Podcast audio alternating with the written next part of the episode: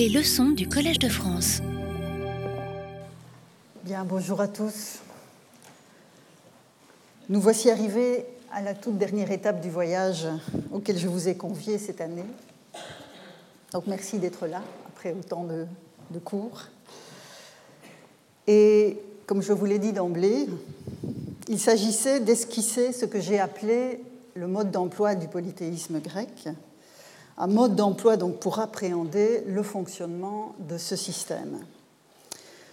Ce parcours, évidemment, n'avait aucune prétention à l'exhaustivité, une exhaustivité qui, de toute façon, reste largement inaccessible.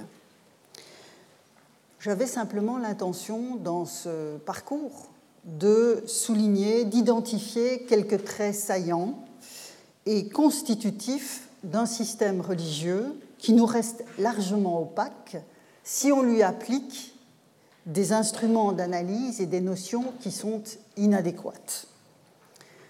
Si on applique des notions, des concepts, des représentations inadéquates pour comprendre ce système, il est clair qu'on est incapable d'en identifier les mécanismes et de comprendre son fonctionnement. Alors en ce moment conclusif, mais qui n'est évidemment que provisoirement conclusif, puisque les problématiques que j'ai esquissées cette année ne manqueront pas d'être approfondies dans les années qui viennent, mais en ce moment donc provisoirement conclusif, je voudrais revenir sur la dimension topique, c'est-à-dire l'ancrage dans le territoire de la relation que les Grecs entretenaient avec leurs dieux, avec les héros ou avec des entités euh, ancestrales vaguement définies, comme le sont par exemple les tritopatoros dont je vous ai parlé la semaine dernière. Je vais dès lors refermer cette première réflexion sur la tension entre le général et le particulier dans l'étude de la religion grecque en repartant du point de vue local et de l'importance de cet ancrage local pour définir la relation entre les Grecs et leurs dieux. Et c'est évidemment la dernière fois cette année que l'enquête d'Hérodote, qui nous sert de guide depuis le début de ces leçons, me permettra de circonscrire les termes d'un questionnement que je peux résumer comme suit. Donc la question que je pose aujourd'hui est la suivante. Quand un grec arrivait dans une cité qui n'était pas la sienne. Qu'en était-il de la représentation des dieux qu'il y croisait et de l'accès au culte qu'il voulait éventuellement leur rendre? Donc voilà la question autour de laquelle va s'articuler mon propos d'aujourd'hui. Et si je reprends, en, en agissant de la sorte, en ayant cette intention, en vous présentant cette intention, je renoue évidemment avec la définition de l'hellénicon qu'Hérodote euh, donnait au livre 8 de ses histoires, au chapitre 144. C'est une définition que je vous ai soumise il y a déjà plusieurs semaines et que nous avions alors analysée. Donc l'hellénicon, c'est-à-dire donc la grécité, le fait d'être grec, même sans même langue, des établissements communs des dieux. Vous vous souvenez du terme idrumata, Hein, sur lequel je suis régulièrement revenu, en tout cas sur le champ sémantique du verbe idruein, fondé, enraciné, établir. Donc les établissements communs des dieux ainsi que des sacrifices, des mœurs et des manières semblables. J'avais alors insisté, je vous le rappelle, sur le fait que la mention des établissements communs des dieux et des sacrifices ne faisait pas de la religion un facteur euh, d'unité de la grécité en soi. Ce qui était évoqué derrière cette affirmation d'Hérodote, ce qui était évoqué, c'était les sanctuaires panhelléniques où les Grecs, effectivement, avaient choisi de manière concertée d'installer l'un ou l'autre dieu, où ils se réunissaient pour offrir des sacrifices. Donc la légitimité euh, de la question que je pose aujourd'hui, c'est-à-dire que se passe-t-il quand un grec arrive dans une cité qui n'est pas la sienne? Vient du fait précisément que ce qui est religieux dans cette définition de l'hellénicon chez Hérodote, c'est ce qui relève de la dimension panhellénique. Donc il faut revenir sur le plan des cités singulières pour tenter d'affronter cette question, qui nous ramène évidemment directement dans la question du général et du particulier qui nous occupe maintenant depuis 12, euh, semaines. Bien. Je vous ai dit que nous allions repartir d'Hérodote. Ceci n'était qu'un amuse-bouche. Nous allons maintenant entrer dans euh, l'enquête et plus précisément au livre 5 de l'enquête d'Hérodote. Je vais vous montrer le texte dans un instant, mais je vous en donne le contexte. Au livre 5 de son enquête, Hérodote raconte la révolte d'Ionie qui forme le premier épisode, euh, donc l'élément déclencheur des guerres médiques, ce grand conflit qui occupe euh, le travail d'Hérodote, grand conflit qui oppose donc euh, les Grecs et l'empire du roi des Perses. Au cœur du récit sur la révolte d'Ionie, au livre 5 des enquêtes, de l'enquête d'Hérodote, viennent se loger deux digressions qui portent respectivement sur l'histoire d'Athènes et sur l'histoire de Sparte. Et c'est à Athènes que se situe l'épisode qui m'intéresse. Je vous donne donc le contexte de cette digression sur Athènes. Nous sommes à peu près en 510 avant notre ère, et Hippias, le dernier fils de Pisistrate, s'est enfui de la ville et la tyrannie a pris fin dans la cité, notamment grâce à l'intervention du roi Cléomène de Sparte, dont nous allons beaucoup parler aujourd'hui. L'intervention du roi Cléomène de Sparte et de son armée, qui avait été appelée en renfort par des aristocrates qui voulaient se débarrasser des tyrans. Une fois que les tyrans sont partis, que les Spartiates sont rentrés chez eux, deux hommes forts se font jour sur la scène politique athénienne, à savoir Clystène et Isagoras. Alors, ce sont deux, deux, Athéniens issus de familles aristocratiques, mais avec une vision de la politique au cœur de la cité d'Athènes euh, très différente l'un de l'autre. Clystène va en effet entreprendre une réforme en profondeur du corps civique, en répartissant les citoyens en dix tribus qui mélangent étroitement les gens de la côte, les gens du centre, du cœur de l'Attique et les habitants du centre urbain. Donc la réforme de Clystène vise à mélanger les Athéniens pour éviter euh, l'existence de, groupes de pression et d'affidés au sein de solidarité purement locale. Donc on voit bien qu'il y a une volonté de mélange dans cette démarche de Clystène. C'est donc la réforme territoriale athénienne qui aboutira au développement de l'isonomie d'abord, c'est-à-dire l'égalité devant la loi, et puis ce que les Grecs eux-mêmes et surtout les Athéniens appellent la démocratie, la démocratie qui se renforcera dans le courant du Ve siècle. Et comme l'écrit joliment Hérodote, Clystène avait rattaché le peuple à son hétérie, c'est-à-dire qu'il avait mis le peuple de son côté. Mais la formule d'Hérodote est très jolie, puisqu'une hétérie en, Grèce, dans un contexte euh, d'aristocratie archaïque, c'est le groupe des affidés précisément, c'est-à-dire ce que Clystène tentait de casser avec cette réforme territoriale. Et donc, en utilisant ce vocabulaire pour parler de l'association entre Clystène et le démos, le peuple, Hérodote fait évidemment un clin d'œil à son, lecteur ou à son auditeur. Et en s'alliant ainsi au démos, Clystène va obtenir un avantage substantiel dans son opposition à Isagoras, dans la mesure où Isagoras, lui, ce à quoi il aspire avec d'autres aristocrates, c'est à revenir au système antérieur euh, à la prise de pouvoir de Pisistrate et de ses fils. Alors, dans cette affaire, Isagoras voit progressivement la situation lui échapper et il va alors faire une nouvelle fois appel aux Spartiates. Et donc, Isagoras fait appel à Cléomène, qui était reparti hein, après l'éviction des, tyrans, il était reparti. Il fait à nouveau appel à Cléomène, qui est son allié spartiate, pour se rendre maître d'Athènes.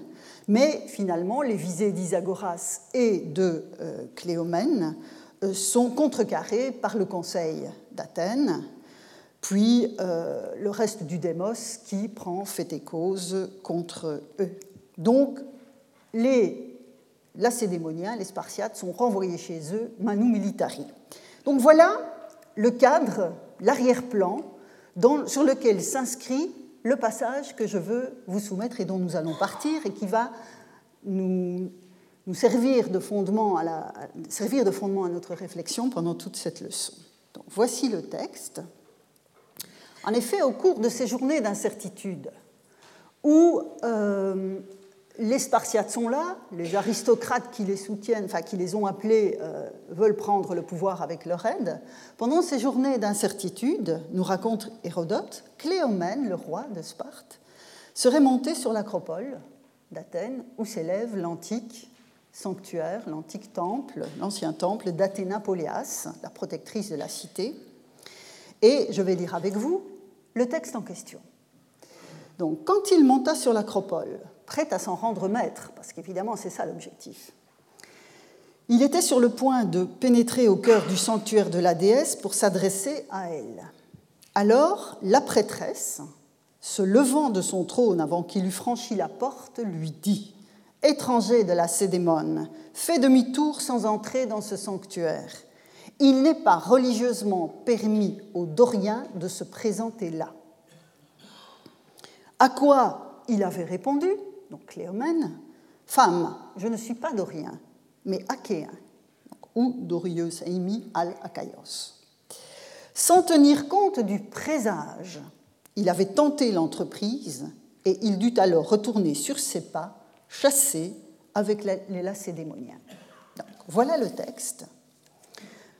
Cette scène grandiose hein, du Spartiate montant sur l'acropole d'Athènes. Alors, l'historicité est loin d'être assurée, euh, mais encore une fois, comme souvent, euh, quand l'historicité n'est pas assurée, il y a quand même une accumulation d'éléments qui sont absolument fondamentaux pour nous, pour, alimenter notre réflexion sur les représentations qui sont mobilisées de cette manière. L'historicité n'est pas davantage assurée pour une autre scène du même type, qui met en, qui met en, en jeu à nouveau Cléomène de Sparte, mais qui se passe cette fois-ci à Argos.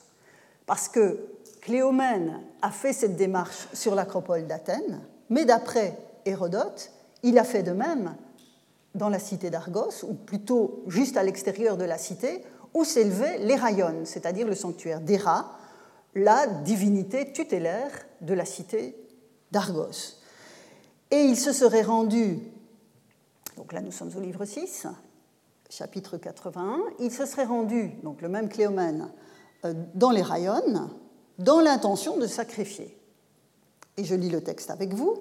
Alors que Cléomène désirait sacrifier lui-même sur l'autel, le prêtre l'interpella en lui disant qu'il n'était pas religieusement permis à un étranger de sacrifier en ce lieu.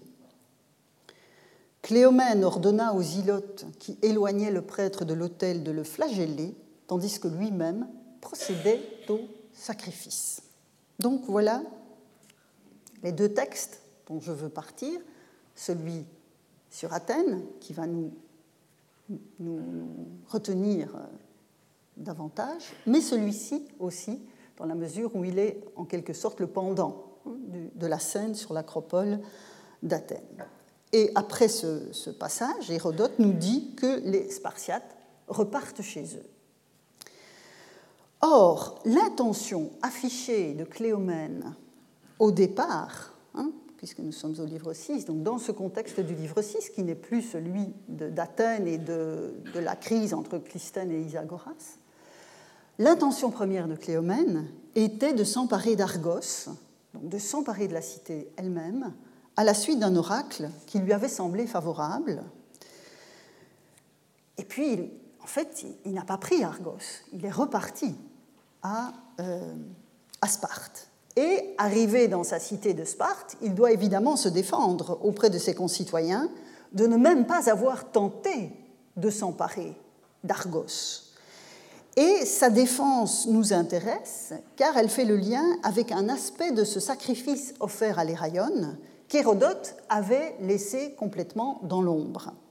En effet, quand, quand Hérodote met en scène Cléomène qui se défend auprès de ses concitoyens euh, de, l'accusation de n'avoir même pas tenté de euh, s'emparer d'Argos, il explique que le sacrifice était favorable, donc ce qui fait évidemment référence à la scène décrite par Hérodote ici, le sacrifice était favorable, dit Cléomène, mais une flamme a surgi de la poitrine de la statue de la déesse, ce qui l'a dissuadé de prendre la cité d'Argos.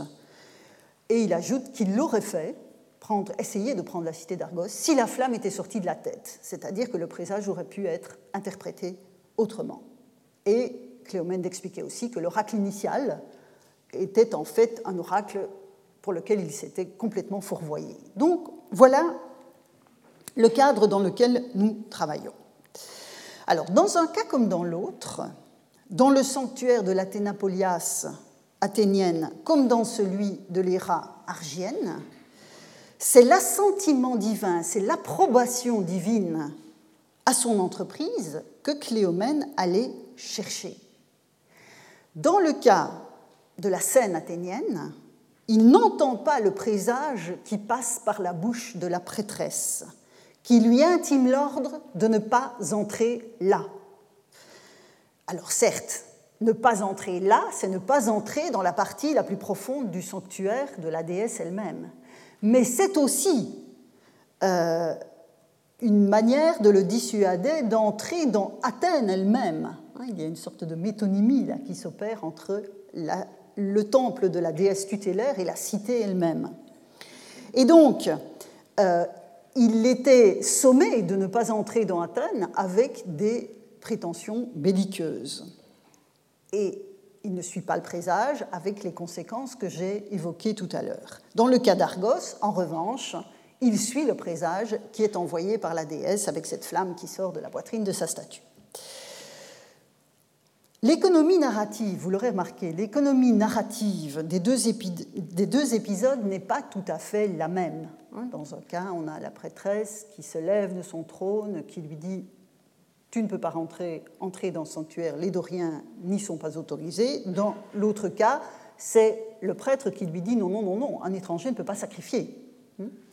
Donc l'économie narrative des deux épisodes euh, n'est pas tout à fait la même, mais l'une et l'autre scène jouent sur des prescriptions sacrificielles qui sont bien connues par, qui étaient bien connues par les lecteurs ou les auditeurs euh, d'Hérodote.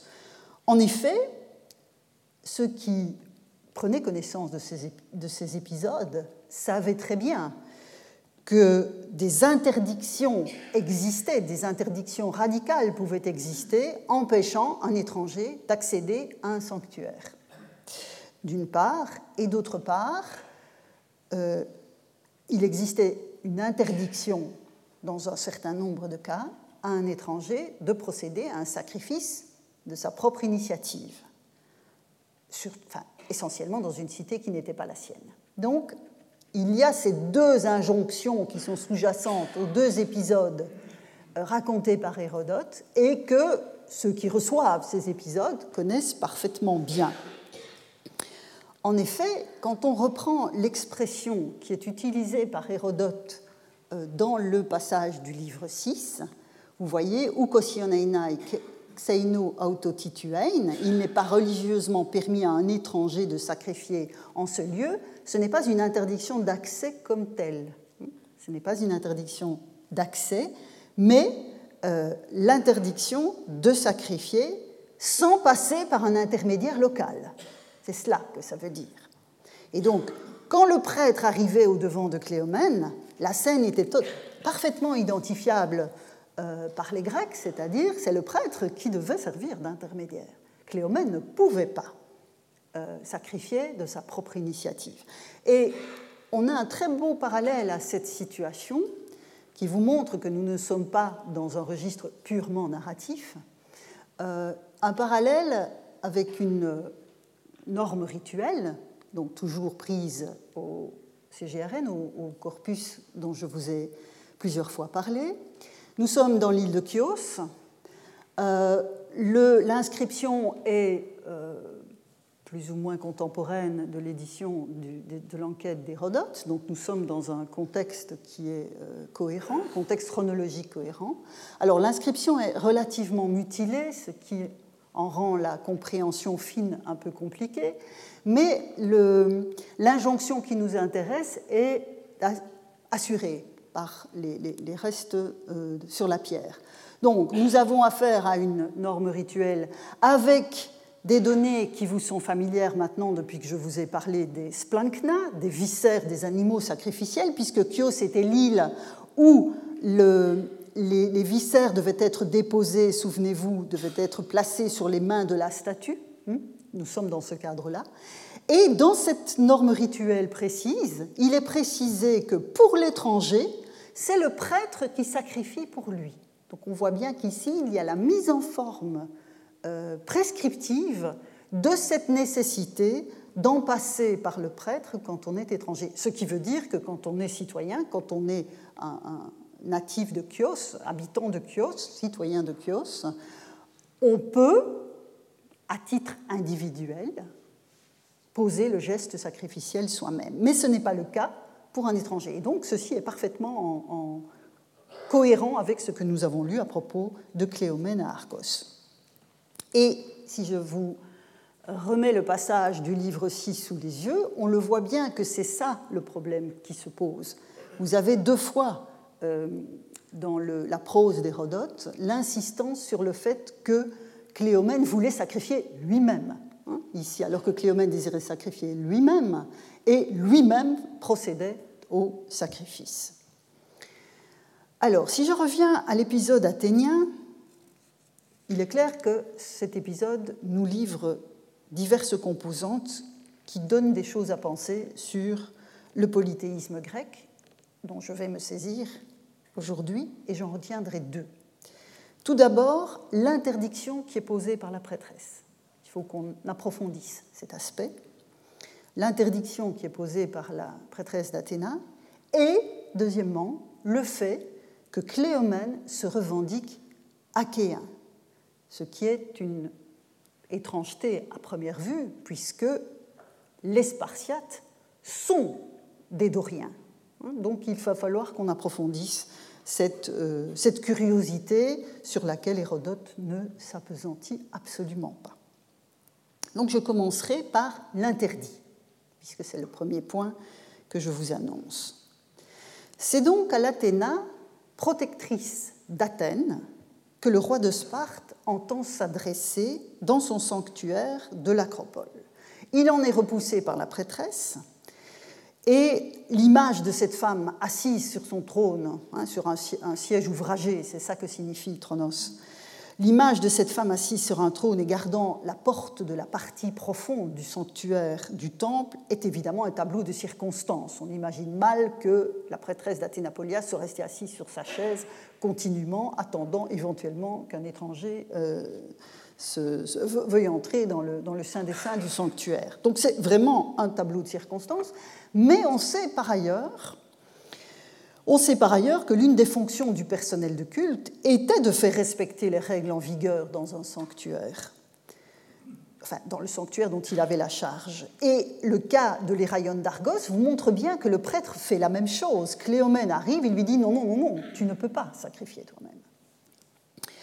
Or, l'entrée d'un certain nombre de sanctuaires, je vous l'ai dit, était effectivement interdite à des catégories spécifiques de personnes, selon les cultes, selon les lieux. Hein, tout cela est extrêmement varié. Nous sommes vraiment dans le local et dans la variété des motifs hein, dont je vous parle depuis, des semaines maintenant.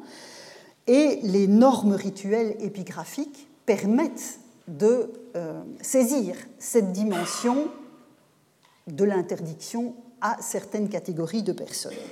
Alors, pour être précise, certaines, certains de ces interdits sont associés à des règles de pureté très strictes ou à l'obligation d'être initié quand nous avons affaire à un culte de type électif. Donc ça, ce sont des, je dirais, des circonstances précises, des règles de pureté qui sont particulièrement contraignantes dans le cadre de certains cultes, ou l'obligation d'avoir subit l'initiation pour accéder à un culte qui l'impose. Donc ça, ce sont des cas que je laisse de côté dans mon propos d'aujourd'hui. Et si je laisse ces éléments de côté, qu'est-ce qu'il reste? Eh bien, il reste euh, trois composantes de la population d'une cité qui sont susceptibles d'être frappées, la population d'une cité, ou en tout cas personne qui est, qui est, éventuellement de passage aussi dans une cité. Donc trois composantes sont susceptibles d'être frappées d'une interdiction explicite d'accès dans un sanctuaire. Ce sont les étrangers, on va, y venir, les femmes et les esclaves. Ce type d'interdit, je vous entends rire, ou en tout cas ricaner, mais on va approfondir tout ça. Euh, sachant évidemment que quand je dis une interdiction pour les femmes, ça peut être à l'inverse, même si c'est beaucoup moins fréquent, une interdiction des hommes dans certains cultes qui sont euh, réservés aux femmes. Mais on, va entrer dans le détail de ces prescriptions. Alors, ce type d'interdit, donc interdiction aux étrangers, interdiction aux femmes, interdiction aux esclaves, ce type d'interdit implique ipso facto l'absence de toute participation au rituel qui se déroule dans le sanctuaire. Parce que, évidemment, c'est à ce niveau-là que se justifie l'interdit. Hein, ce n'est pas simplement vous ne pouvez pas y aller. Non, c'est toute la participation à la vie rituelle du sanctuaire qui est interdit. Donc ce n'est pas un quelconque tabou qui frapperait le sanctuaire lui-même, auquel cas on s'entendrait plutôt à des questions de purification, non, c'est vraiment une question de, euh, de statut. C'est-à-dire que l'interdiction montre, affirme la relation intime entre la participation au rite, surtout quand il s'agit de sacrifice, et l'affirmation du statut de ceux qui prennent part à ce sacrifice. Donc c'est vraiment cette dimension-là. Donc nous sommes à la fois dans le, social, dans le politique et évidemment dans le religieux, puisque je vous ai dit de longue date que tous ces éléments étaient interconnectés dans, dans ce monde que nous essayons de comprendre.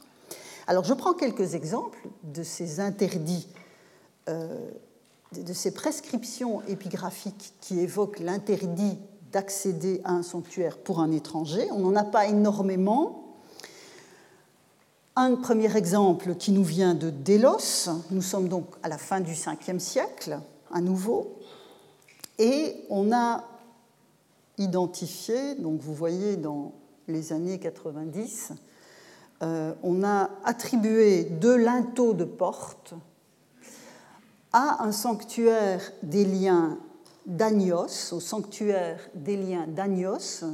Agnos, c'était était considéré, donc c'est une figure mythique, considérée comme étant le fondateur de la cité de Délos. Donc il est lié au passé mythique de la cité et notamment la dimension de fondation, hein, fondation antique. Et donc ce sanctuaire s'appelle dans les inscriptions l'archégésion, c'est-à-dire le sanctuaire de l'archégède, c'est-à-dire le sanctuaire du fondateur. Or, sur des linteaux de porte qui ont été attribués à ce à cette archégésione, on lit, donc il y en a deux, et c'est exactement la même inscription dans l'un et l'autre cas, si ce n'est qu'elle est mutilée de façon différente, à un étranger, donc à un xénos, je reviendrai sur ce mot, à un étranger, il n'est pas religieusement permis d'entrer. Et on retrouve exactement la même expression ou ou que l'on avait euh, dans les propos du prêtre de l'Iraïon d'Argos qui interdisait à, euh, à, Cléomène de sacrifier. Donc il y a là un, interdit religieux.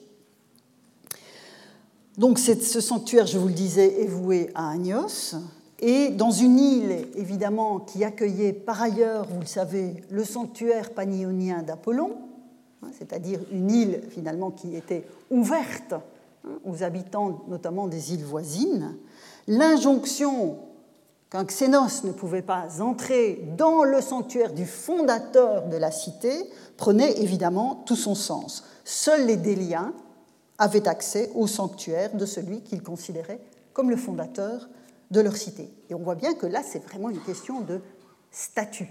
C'est en tant que citoyens de Délos qu'ils ont accès à ce culte. Et ça définit, dans une certaine mesure, leur statut. Alors, dans l'île voisine de Paros, une cinquantaine d'années plus tôt, une injonction comparable envers des étrangers doriens, et là on trouve un strict parallèle à l'interdit énoncé par la prêtresse à Athènes, une injonction comparable envers des étrangers doriens qui a été mise par écrit. Malheureusement, là, vous voyez, l'inscription est extrêmement mutilée. Et donc, voilà, j'ai traduit la première, la première ligne. À un étranger dorien, il n'est pas religieusement permis d'entrer. Et c'est la notion de thémis qui est ici euh, euh, énoncée. Euh, en revanche, on, a beaucoup de mal à savoir exactement à quel culte on avait affaire. Alors, on, pense que c'est éventuellement une Corée du centre urbain, mais tout ça est extrêmement peu clair, donc je ne m'y appesantis pas. Mais on voit bien ici, à nouveau, une interdiction d'accéder. Alors, évidemment, c'est une reconstitution ici, et une restitution, mais euh, interdiction d'accéder à un sanctuaire. Enfin, troisième exemple que je vais vous soumettre, il nous vient de Mykonos, qui est donc aussi une des Cyclades. On voit bien, il faudrait peut-être, je n'en ai pas le temps ici, mais il faudrait peut-être s'interroger sur la dimension insulaire de ce genre d'interdiction, pour les exemples épigraphiques qui nous ont été conservés. Et donc, on a cette inscription de Mykonos, le texte date, vous le voyez, de la fin du IIIe siècle avant notre ère, et c'est un texte très important qui est évidemment beaucoup plus long que ce que je vous présente ici. C'est un texte très important parce qu'il euh, règle euh, l'organisation des fêtes et des sacrifices dans le cadre du cinécisme de la cité, c'est-à-dire que dans le courant du IIIe siècle, euh, probablement deux cités de l'île de Mykonos ont décidé d'unir leur destin d'unir leur destin, de devenir une seule cité, c'est ce qu'on appelle un cinécisme. Et dans ce cas-là, il faut évidemment régler toute une série de problèmes très pratiques, mais aussi sur un plan religieux. Il faut rationaliser les fêtes, euh, euh, tout, en continuant à respecter la tradition des deux communautés. Et donc c'est cette rationalisation de la vie religieuse, cette organisation de la vie religieuse de la nouvelle cité qui, euh, a fait l'objet de cette mise par écrit qui nous a été magnifiquement conservé. Alors, dans le cadre de cette réorganisation, on voit donc, et cette réorganisation apparaît dans l'inscription sous la forme d'un calendrier. C'est-à-dire qu'on voit les différents mois de l'année qui sont présentés avec différents sacrifices, différentes fêtes, et le type euh, d'animaux qu'il faut offrir aux dieux qui sont concernés par ces différentes fêtes. Alors, on lit la traduction ensemble. Le 11, alors c'est du mois Lénaïon, lors de l'assemblée, assémélait un petit de l'année, donc un jeune, un jeune animal. On en fait neuf parts. Je n'ai pas résisté, j'aurais pu commencer mon, texte un peu plus bas, mais je ne résiste pas évidemment au plaisir de vous montrer un parallèle tuto et natuein, à ce dont nous avons parlé la semaine dernière à propos des tritopathoros. Souvenez-vous, les tritopathoros impurs recevaient la neuvième part. On voit bien ici que dans le cas de Sémélé, la mère mortelle de Dionysos, on a une manipulation de ce type-là. Bien, je referme ce, rappel euh, par rapport à la leçon de la semaine dernière et je continue. Le 12, à Dionysos l'aineuse, donc c'est-à-dire une, épiclèse qui renvoie au nom du mois, donc à la fête qui s'y célèbre, un petit de l'année, pour les récoltes, hein, vous voyez, Hypercarpone, pour les récoltes, Zeus ktonios et Agé ktonie, des petits de l'année de couleur noire écorchée. Cela n'est pas religieusement permis à un étranger et la viande est à consommer sur place. Donc vous avez ici l'expression xéno ou thémis. Donc à nouveau, cette interdiction religieusement fondée. Ce qui m'intéresse, ce sont évidemment les sacrifices pour le Zeus et la Ktonié, puisque c'est à ce moment-là qu'il est indiqué dans cette longue inscription que les étrangers ne sont pas autorisés à participer. C'est donc un sacrifice à un Zeus de l'humus et à une terre de l'humus, puisque derrière Ktonios et Ktonié, vous avez le, terme grec ktone, qui signifie cette couche noire et fertile hein, qui, est favorable à la croissance des végétaux. Et donc c'est ce Zeus de l'humus et cette terre de l'humus qui sont honorés en l'occurrence par des jeunes animaux noirs. Noirs, on voit bien le symbole hein, de la couleur qui s'opère avec cette noirceur de l'humus, mais c'est un noir porteur d'espérance, hein, puisque ce sont les récoltes à venir, Huper Carpone. Et donc dans ce cadre qui met en jeu la subsistance de la communauté hein, de façon immédiate, euh, c'est pour cette circonstance-là, c'est dans cette circonstance-là que la cité de Mykonos a décidé d'exclure les étrangers. C'est une manière de mettre l'accent sur la communauté elle-même, et vous remarquerez que l'injonction à consommer les viandes sur place, que l'on trouve ailleurs, même quand des étrangers ne sont pas interdits, hein, ce n'est pas une exception. Mais néanmoins, ce que je veux souligner ici, c'est que l'injonction à consommer la viande sur place va accentuer encore cette dimension communautaire, locale, qui est liée à ce, ce sacrifice pour le Zeus de l'humus et la terre de l'humus. Donc, dans la documentation que nous avons conservée, les prescriptions qui explicitent de la sorte des exclusions sont, il faut bien le dire, relativement rares. Que ce soit l'exclusion des étrangers, je vous ai montré l'essentiel du corpus épigraphique qui les concerne, que ce soit donc l'exclusion des étrangers, des esclaves, des femmes ou, je vous l'ai dit tout à l'heure, des hommes s'il s'agit d'un culte spécifiquement féminin, ce genre d'interdit est donc assez rare. Et face à ce type de texte, l'interprétation peut varier selon le point de vue qui est adopté par le chercheur. En effet, que fait-on face à une injonction d'interdit?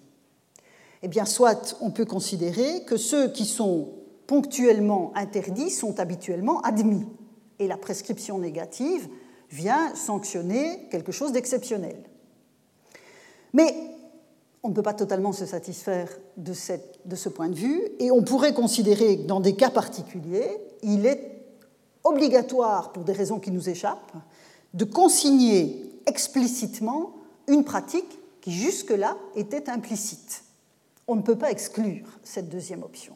Donc ce sont des injonctions négatives qui sont très délicates à comprendre et surtout très difficiles à généraliser.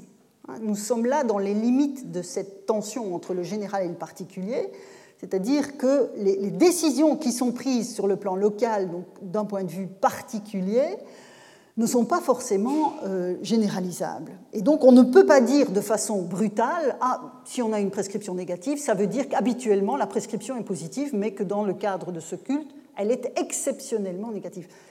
C'est une possibilité, mais ce n'est pas euh, nécessairement généralisable. Donc, je ne m'engagerai pas dans le détail de ce débat, mais le caractère conjoncturel de nombre d'inscriptions de ce type laisse entendre que les deux options que je viens de vous soumettre peuvent être potentiellement valides et que l'on aurait tort d'ériger en règle unique ce qui peut relever de ce que j'appellerais une écologie rituelle locale. Hein. Ce sont les motifs sur la trame. Et le cas de Mykonos, et je vais très provisoirement quitter la question des étrangers pour y revenir tout à l'heure, mais le, cas de Mykonos est tout à fait exemplaire, car si la communauté a ressenti le besoin de préciser que pour tel sacrifice, hein, celui de Zeus, euh, et de Gektonier, les étrangers n'étaient pas admis, c'est aussi dans cette inscription que l'on trouve l'un des quelques dix textes, il n'y en a pas plus, euh, qui souligne une interdiction faite aux femmes. Et donc, comme nous étions à Mykonos, j'y reste un bref moment pour aborder, pour essayer de, comprendre ce qui peut motiver ce genre d'interdiction. Donc, au-delà de la généralité euh, qui est toujours délicate à, à affirmer. Je lis le, texte avec vous. Donc, nous, nous sommes remontés dans l'inscription, puisque tout à l'heure nous étions alentour de la ligne 25, ici nous sommes à la ligne 5, de, la ligne 5 à la ligne 11. Et donc nous sommes au mois Posidéon, le 12 Posidéon, donc qui est un mois d'une fête de Poséidon, comme le nom l'indique. À Poséidon Téménites, un bélier qui l'emporte par sa beauté, de couleur blanche, non castrée. Le bélier n'est pas amené dans la cité, le dos et l'omoplate sont entaillés, on verse une libation sur l'omoplate. Ce genre de littérature vous est maintenant habituel avec tout ce que je vous ai déjà montré de prescription épigraphique. Au prêtre, la langue et l'épaule, donc voilà la part du prêtre.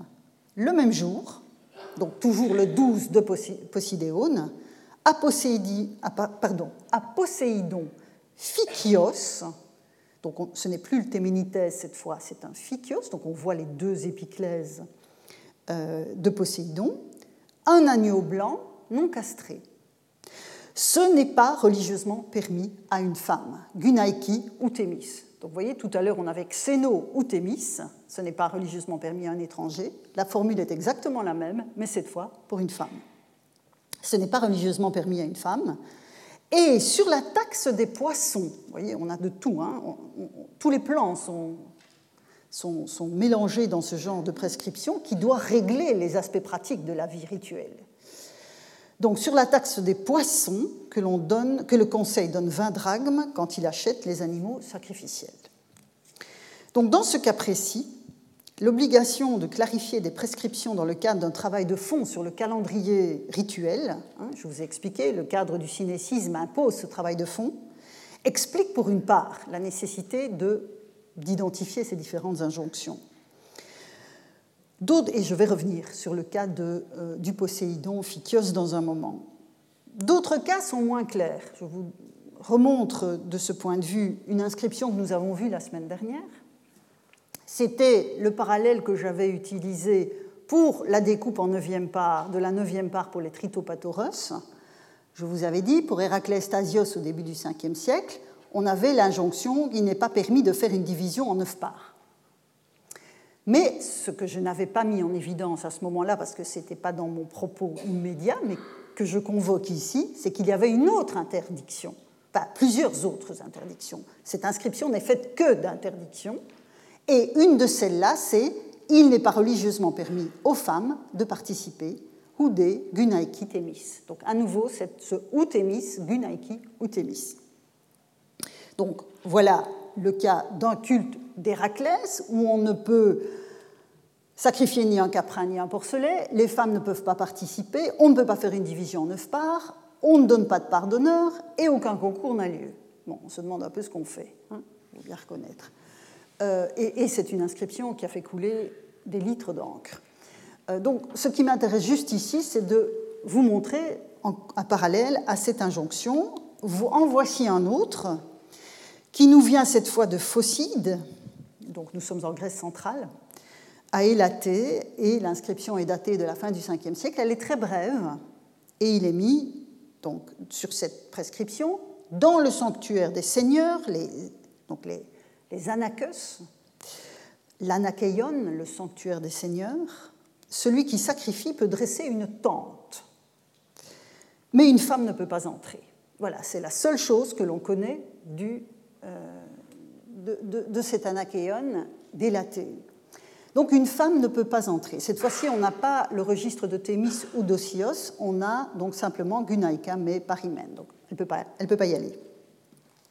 Donc voilà le genre de texte euh, auxquels nous avons affaire à propos de ces interdits. Donc ce sont des, informations absolument précieuses, mais très difficiles à interpréter. Alors dans ces trois cas, donc celui de Mykonos, celui de Thasos et celui d'Élaté, le profil du dieu peut sans doute expliquer pour partie l'interdiction d'intégrer des femmes à la communauté sacrifiante, parce que c'est évidemment ça, je le répète, qu'implique l'interdiction. Ce n'est pas simplement que les femmes ne peuvent pas mettre le pied dans le sanctuaire, enfin si, c'est ça aussi, mais c'est surtout qu'elles ne peuvent pas faire partie de la communauté sacrifiante. Alors, nous ne disposons pas d'informations, je vous le disais, sur les seigneurs délatés, ni sur cet Héraclès stasien qui n'accepte pas grand-chose, euh, mais, et je vous avais dit qu'on y reviendrait, du côté du Poséidon Phykios, nous pouvons peut-être davantage soulever le rideau et essayer de comprendre. En fait, le Poséidon Phykios est un dieu des algues. C'est ça que signifie Phykios. Des, algues, donc des, produits de la mer, hein, ce qui correspond bien au profil attendu d'un Poséidon. Ce dieu des algues reçoit un animal non castré, c'est-à-dire dont la dimension mâle est particulièrement soulignée. Or, vous devez savoir que dans les prescriptions rituelles sacrificielles, le, le, les mâles qui sont habitués, quand, des mâles, sont, des animaux mâles sont offerts, en général, ils sont castrés. par défaut, c'est ce qui est euh, offert. Et ici, on a évidemment une emphase, hein, un accent qui est mis sur le fait que l'animal, pardon, c'est celui-ci, mais pour le téménithèse, vous voyez que c'était la même chose, euh, l'animal doit être non castré. et il est acheté, et c'est pour ça que j'ai laissé cette injonction fiscale, il doit être acheté, cet animal non castré, sur la taxe des poissons. Hein. donc c'est lié à l'activité de la pêche. Et donc on pressent que le caractère exclusivement mâle de la communauté sacrifiante renvoie à la communauté des pêcheurs, qui est évidemment surdéterminée par les prescriptions rituelles. C'est un dieu de la mer masculin que l'on offre un animal non castré, et dans cette communauté sacrifiante-là, les femmes ne sont pas admises. On ne peut s'empêcher de penser au refus absolument ferme qu'ont longtemps opposé certains équipages de bateaux de pêche à l'idée d'accueillir une femme à bord. Je me demande s'il n'y a pas, et c'est quelque chose qui traverse, qui transcende pas mal, de, pas mal de cultures. Et donc je me demande s'il n'y a pas là, dans cette injonction, euh, c'est interdit aux femmes de participer à la communauté sacrifiante, une sorte de, transfert de, euh, de, ce caractère masculin surdéterminé par l'activité en question et par le dieu auquel on offre cet animal. Donc voilà pour vous montrer que quand on dispose d'un certain nombre d'éléments, on peut aller un peu plus loin dans la compréhension de ce, genre d'injonction, mais évidemment, quand on est limité à ça, on ne peut pas dire grand-chose. Et même dans ce cas-ci, c'est relativement compliqué. Ceci dit, à Élaté, les femmes ne peuvent pas accéder à l'anakeion. Dans le culte de l'Héraclestasios, elles ne peuvent pas non plus participer aux cérémonies. Mais je pourrais aussi vous parler d'un culte des anakès en Attique où aucun interdit de ce type n'accompagne les prescriptions sacrificielles qu'on lui connaît. Je pourrais aussi vous parler d'autres cultes d'Héraclès ou même de culte de Poséidon, où la présence des femmes ne semble pas poser problème.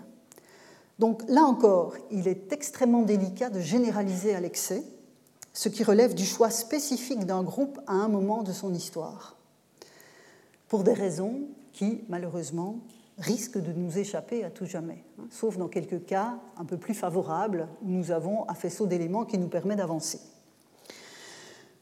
Je referme la parenthèse sur ces interdits euh, fait à la participation des femmes. Et j'en reviens maintenant à la question des étrangers et aux deux textes d'Hérodote dont je suis partie, car leur arrière-plan relève d'une règle générale. Là, pour le coup, on a une règle générale, qui est celle de la place d'un grec dans une cité qui n'est pas la sienne. Hein, et j'en reviens au questionnement qui est le mien aujourd'hui. Car le xénos, vous avez vu que c'est ce vocabulaire qui est utilisé dans les inscriptions et dans le texte d'Hérodote, le xénos, c'est l'étranger avec lequel il est possible d'entrer en relation dans un partage de références communes, ne fût-ce que la langue parlée et un arrière-plan culturel partagé. Donc un xénos, c'est avant tout un, un hôte, c'est quelqu'un qu'on accueille, et c'est essentiellement un grec. Mais il vient d'une cité différente, et donc il est étranger.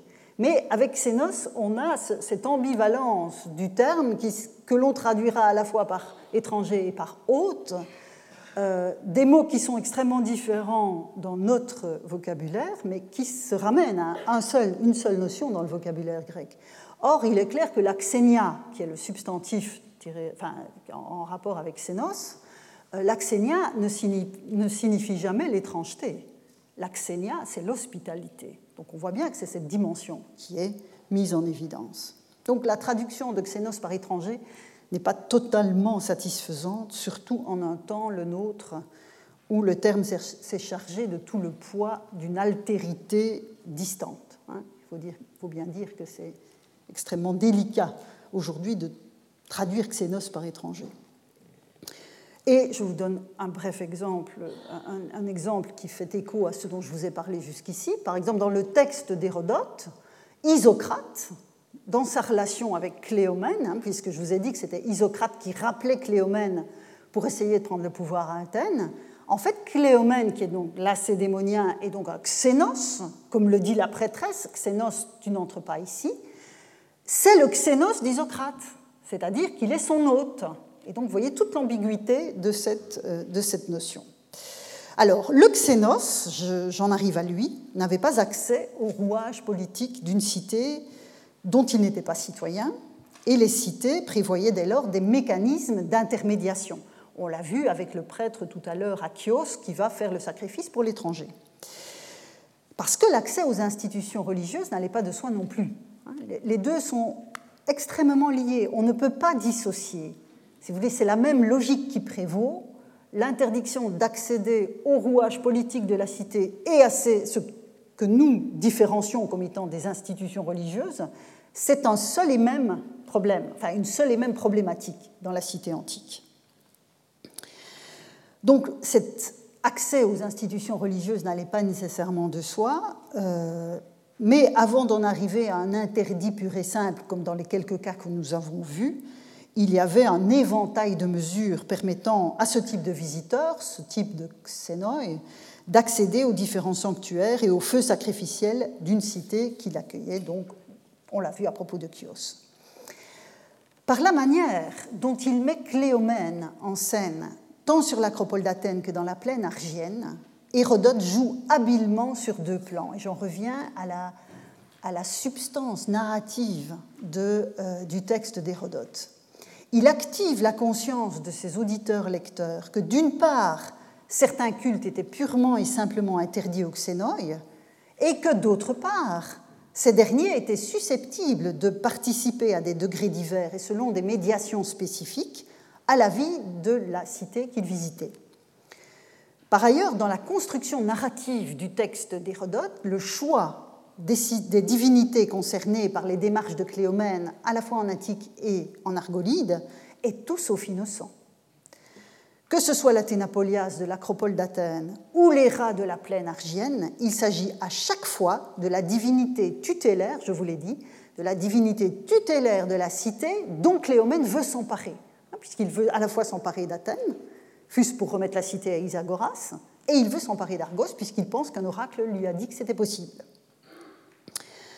Dans le cas d'Athènes, le présage autour de l'entrée dans la ditone du temple joue, je vous l'ai dit, sur la métonymie entre la résidence d'Athéna sur l'acropole et la cité elle-même. Entrer dans le sanctuaire, c'est comme entrer dans Athènes. Quand elle lui dit qu'il ne peut entrer là, c'est d'Athènes que la prêtresse parle aussi. Quant à l'Héra de l'Héraïon d'Argos, elle est l'argienne par excellence. Hein, L'Héra d'Argos, l'Héra Argeia, c'est la grande divinité de l'Iliade. C'est la grande divinité de l'Iliade, c'est elle qui protège les Grecs. Hein, donc l'association entre Héra et Argos est quelque chose qui résonne dans l'imaginaire des Grecs, qu'ils soient d'Argos ou d'ailleurs.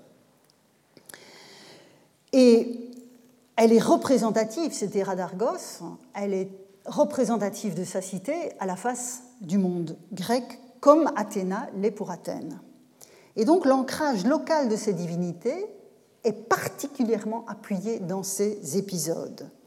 Mais ce n'est pas le dernier mot de ces brèves intrigues mises en musique par Hérodote, et j'en arrive dès lors au second point que je vous ai annoncé, à savoir le fait que Cléomène s'affirme achéen, Comment comprendre cette revendication Et la comprendre va nous permettre d'affiner encore la question de l'ancrage topique des, divinités et de leur lien avec un imaginaire partagé. Je repars du texte d'Hérodote au livre 5. Donc, quand Cléomène monte sur l'acropole d'Athènes, il prétend accéder au temple d'Athéna et la prêtresse invoque cet interdit qui frapperait les Doriens. Or, je vous ai dit, Sparte fait partie du monde dorien. Le roi va rétorquer qu'il est achéen, akaios, en grec. Alors, dans le monde de Cléomène et celui d'Hérodote, donc fin, fin 6e et 5e siècle avant notre ère, être achaïen, hein, akaios, cela signifie que l'on vient de la région qui est située dans la partie nord du Péloponnèse, qu'on appelle l'Achaïe. C'est cela l'ancrage géographique à ce moment-là que recouvre le terme d'Akaios, ce qui ne fait décidément pas sens. Ça ne fait pas sens pour justifier la réplique du roi. En revanche, Si vous vous souvenez de ce que je vous ai dit d'Hérodote comme étant le plus homérique des historiens, hein, souvenez-vous, quand on a commencé à travailler sur Hérodote, je vous ai dit qu'il y avait dans l'enquête, euh, en sous-jacent, une sorte de, de compétition avec l'épopée, mais une compétition en prose et qui passe par d'autres canaux d'expression. Mais les Grecs eux-mêmes considéraient qu'Hérodote était le plus homérique de leurs historiens. Alors, si on garde cela en tête, l'épisode que vous avez sous les yeux prend une autre tournure.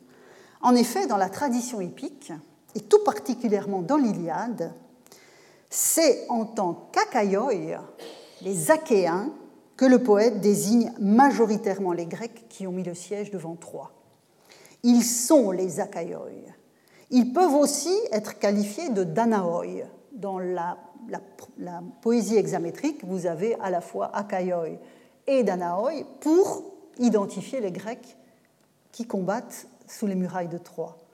Mais quand on fait une proportion de l'usage des deux termes, il est clair que Akaioi est utilisé près de cinq fois plus souvent que Danaoi. Donc on voit bien que la marque de, des guerriers grecs dans l'Iliade d'Homère, c'est d'être des Akaioi. Et il me paraît que c'est dans cette référence aux guerriers grecs qui ont fait tomber Troie que se situe tout le sel, tout l'intérêt narratif de la réplique d'Hérodote qu'Hérodote place dans la bouche du roi spartiate.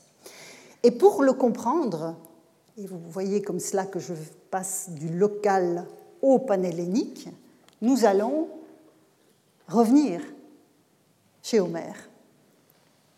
Enfin, revenir. Je ne pense pas vous avoir présenté quoi que ce soit d'Homère jusqu'à présent, mais je vous en ai parlé à propos d'Hérodote comme le plus homérique des historiens. Et donc, je voudrais me replonger avec vous dans l'Iliade, ça fait toujours du bien. Euh, nous sommes au chant 6, donc au vers 297-311. Et à ce moment du siège de Troie, la situation des Troyens est très délicate.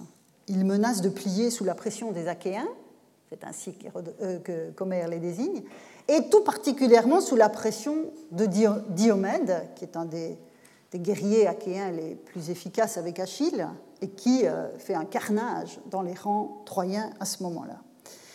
Et Hector, donc le champion des Troyens, s'en va euh, parler à sa mère, la reine Écube, pour qu'elle aille avec les anciennes de Troie prier Athéna, dont le temple est sur l'acropole de la ville. Et, euh, Hector dit à sa mère Tu prendras un magnifique péplos, donc une pièce de tissu particulièrement brillante, tu la déposeras sur les genoux de la déesse et tu lui feras le vœu, euh, si elle nous soutient, de euh, lui offrir de magnifiques sacrifices. Donc, après cette injonction d'Hector, voilà la scène, telle qu'Homère l'a décrit. Je lis avec vous. À peine ont-elles atteint le temple d'Athéna en haut de l'acropole que les portes leur en sont ouvertes par la jolie Théano, fille de Chysès, épouse d'Anténor, le dompteur de cabale que les Troyens ont faite prêtresse d'Athéna. Avec le cri rituel, toutes tendent les bras. La jolie Théano prend le voile, donc le péplos. Elle le met sur les genoux d'Athéna aux beaux cheveux, cheveux, pardon, aux beaux cheveux. Puis suppliante, elle adresse ce vœu à la fille du puissant Zeus puissante Athéna, protectrice de notre ville, ô toute divine, brise donc la pique de Diomède. Je vous ai dit que c'était lui qui faisait le carnage dans les rangs troyens. Fais qu'il tombe lui-même front en avant devant les portes C, donc une des portes de Troie. Et aussitôt dans ton temple, nous t'offrirons douze génisses d'un an, ignorant encore l'aiguillon, si tu daignes prendre en pitié notre ville et les épouses des Troyens et leurs fils encore tout enfant. Ainsi prit-elle, mais Pallas Athéna fait non. Donc voilà le texte. Et cette scène dessine une situation qui est assez paradoxale. Alors que la déesse Athéna fait partie, avec la déesse Héra, hein, la fameuse Héra d'Argos, des plus actifs soutiens des Achaïoi, des Achéens, des Grecs, elle est la divinité polyade, tutélaire de Troie, au sens où son temple s'élève au sommet de l'acropole et qu'elle est censée protéger la cité. On le voit dans l'expression ici, dans la prière des Troyennes, et Erusiptolis, c'est-à-dire toi qui tiens notre cité, qui la protège, toi qui protèges, toi qui es le rempart de notre cité, ce qui est d'une ironie totale, évidemment, quand on connaît l'intrigue de l'Iliade. Et donc, ce sont en fait Apollon et Aphrodite qui protègent les Troyens, et Athéna et Héra qui protègent les Grecs, avec d'autres. Donc, d'un point de vue épique, du point de vue de la narration épique, les femmes qui prient Athéna s'adressent aux mauvais interlocuteurs divins, même si d'un point de vue civique, du point de vue local de la cité, elles font le meilleur choix qui puisse être. Elles viennent prier l'Athéna acropolitaine d'assurer la continuité de la communauté, on le voit bien, en protégeant les épouses et les enfants. Et cette logique civique se heurte évidemment à la logique euh, narrative du poème. Athéna n'accède pas à leur demande, elle fait non, car dans l'épopée, Athéna est en quelque sorte hors sol, si vous me permettez cette expression. Elle est hors sol, et le refus qu'elle oppose aux Troyennes, seul le narrateur et les auditeurs le perçoivent.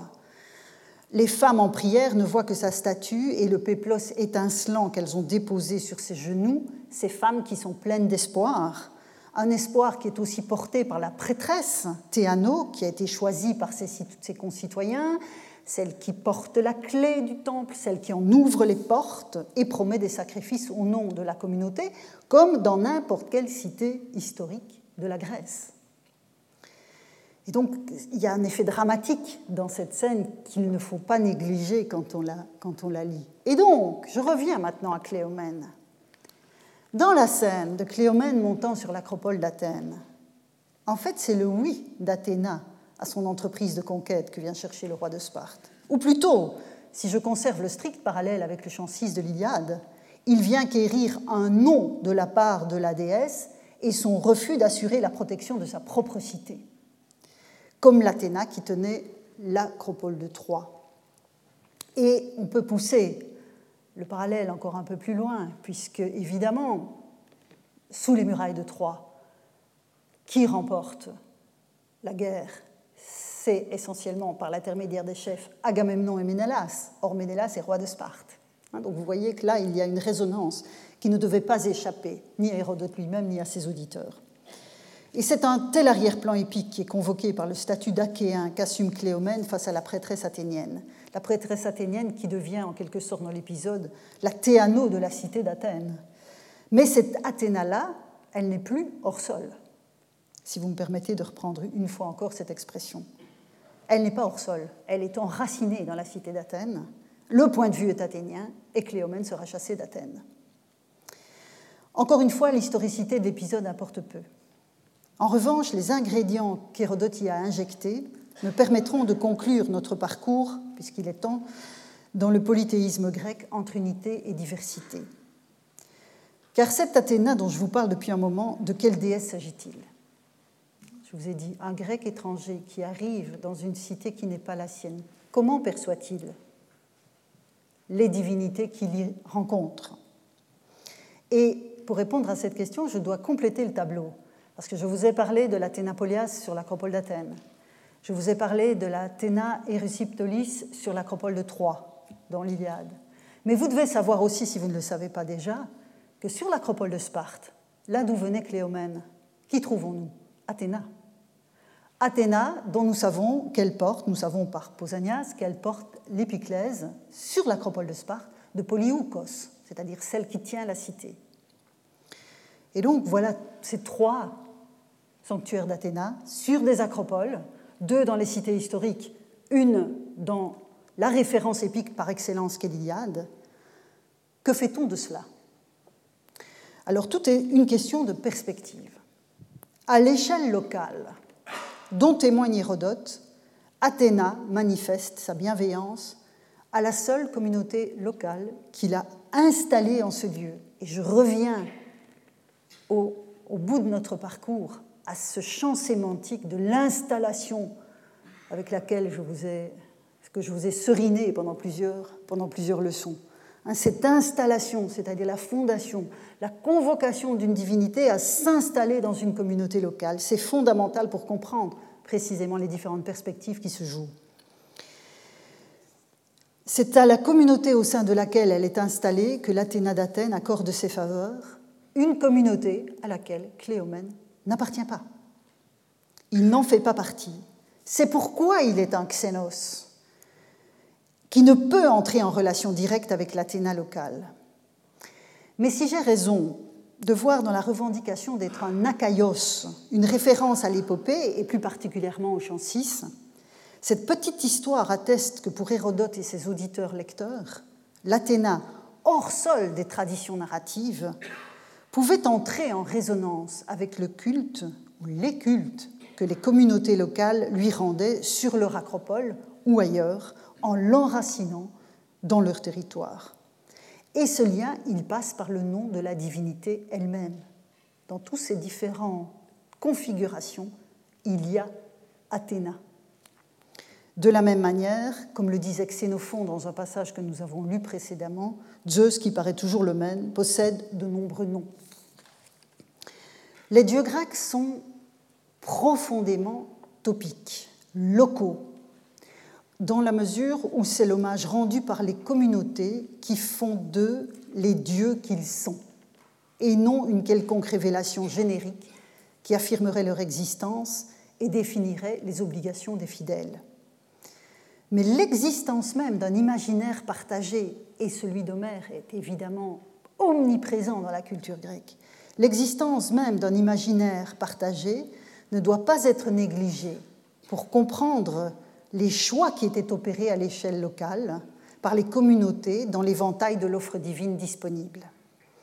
La relation avec les multiples euh, interlocuteurs, les multiples puissances du monde suprahumain, euh, qui faisaient communauté avec eux, donc les dieux étaient là, je vous l'ai dit, la définition d'une cité grecque, c'est les hommes et les dieux, et les héros, et les ancêtres. Et donc cette relation était fondée sur une expérimentation continue. Dans une certaine mesure, vous savez, les épisodes de Cléomène dans les deux endroits, c'est ses expérimentations à lui. Alors à lui explose à la figure, mais ce sont ses expérimentations à lui. Donc cette expérimentation mobilisait des faisceaux de représentation puisés à toutes les sources du savoir sur les dieux, ou des savoirs sur les dieux, celle de l'expérience rituelle, qui est un savoir sur les dieux, comme celle des traditions narratives et iconographiques, des plus sublimes aux plus modestes. Et sur ce constat, nous en sommes arrivés au terme de notre parcours de cette année.